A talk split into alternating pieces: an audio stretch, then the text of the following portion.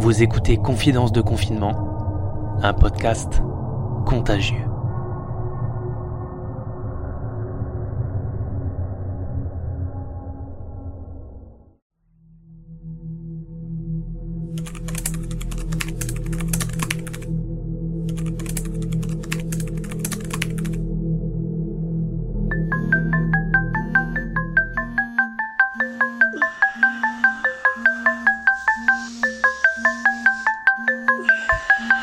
Sensation étrange que de se réveiller un lundi matin, alors que normalement à cette heure-ci, je suis déjà à mon poste de travail avec un mug de café, en train de faire mes reportings, tout en écoutant mon émission matinale favorite. Non, ce matin je vais travailler à la maison, en compagnie de mon fils, à qui l'institutrice a donné quelques exercices pour l'occuper, de ma femme, qui se demande bien si la connexion internet va tenir le coup pour avoir quelques clients au téléphone, et du petit dernier, qui joue totalement insouciant avec ses voitures, au beau milieu du salon.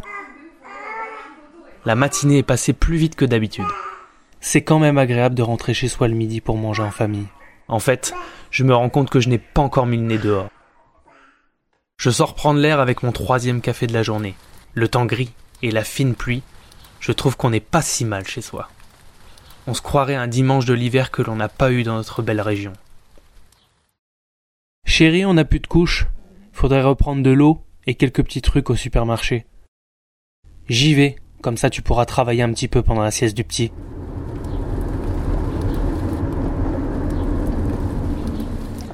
Pourquoi ne pas remettre un petit peu d'essence avant de rentrer dans le magasin? Je fais mon code, je décroche le pistolet, et là je ne sais pas si j'hallucine ou non, un message sur le cadran m'indique que je n'ai pas pris le bon carburant. La vérité.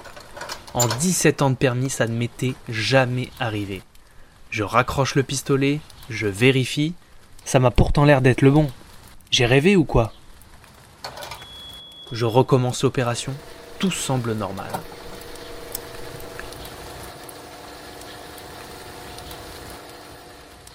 La pluie continue de tomber finement. L'air est frais. Le parking semble à demi rempli. Ça ira vite. Je ne prends aucun chariot, deux sacs feront l'affaire. Et j'ai le sentiment que de toute façon, il n'y aura pas grand-chose. J'ai choisi un supermarché dans lequel je ne vais jamais. Pourquoi? Certainement pour éviter les files interminables que j'ai vues sur Facebook ce matin. J'entre et tiens, surprise, une file d'attente, qui heureusement se limite au sas d'entrée. On est une petite dizaine, ça prendra un peu plus de temps que prévu, mais pas de quoi non plus râler, bien que ce ne soit pas le cas de tout le monde. Il y en a déjà qui tirent la gueule, qui roumèguent comme on dit ici. Je check mes mails, j'envoie deux ou trois messages, c'est mon tour.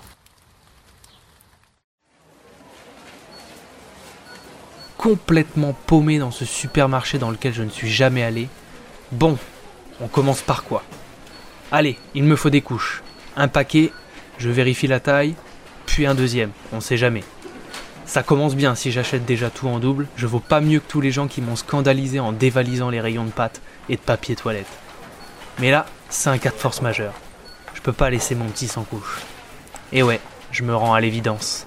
Oui, parfois, on a tous une bonne raison de. Il me manque du gel douche. Il faut du beurre. J'ai pris du demi-sel sans faire attention. On n'en achète jamais.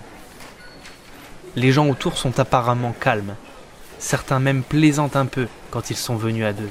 Pour les autres, c'est un petit peu la grimace. Ça se regarde du coin de l'œil, j'entends quelques gens qui toussent dans un rayon pas loin, mais je ne sais pas exactement d'où ça provient. Tiens, ce monsieur a mis un masque de protection. Bravo monsieur, tu respectes bien les consignes. Allez, on va prendre quand même un peu de pâtes. Les pâtes quoi. Chez moi, c'est la base. Rayon dévalisé. Plus aucun paquet de pâtes. Même des pâtes sans marque. Et je ne me vois même pas ramener des pseudo-vermicelles. Je vais me faire jeter. Ah, une dame avec un masque. Le personnel médical est en pause en fait. Ils font leurs courses en même temps que moi. Je réfléchis deux secondes et je me dis qu'être à leur place en ce moment me ferait certainement beaucoup moins rigoler. Sans m'expliquer comment ni pourquoi, je réajuste mon écharpe, je me masque la bouche, et de temps à autre, j'y jette mon nez dedans, et je baisse la tête. Ça commence à peser ces deux sacs. Et ouais, j'ai pas résisté à ce magnifique filet de pommes de terre qui me tendait les bras. J'arrive en caisse. 90 euros. J'ai dû m'enflammer un peu quand même finalement.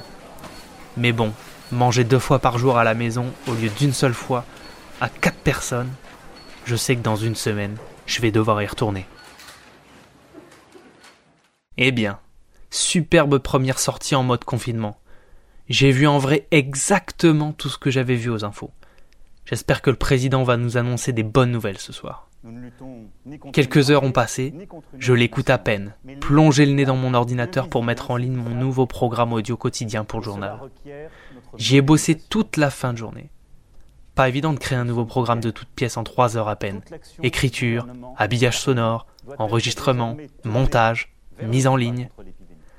Résumé du discours du président, confinement maximal recommandé. Report du second tour des municipales, fermeture des frontières de la zone Schengen, et le bilan qui augmente. Nous sommes en guerre. On est en guerre, nous dit-il.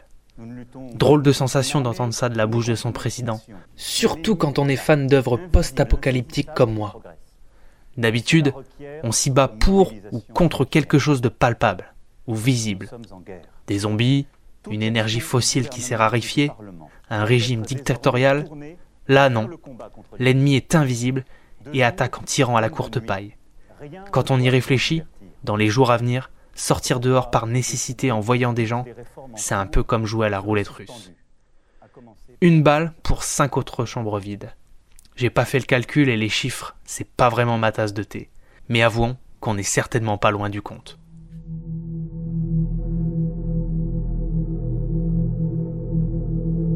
C'était Confidence de confinement, un podcast contagieux.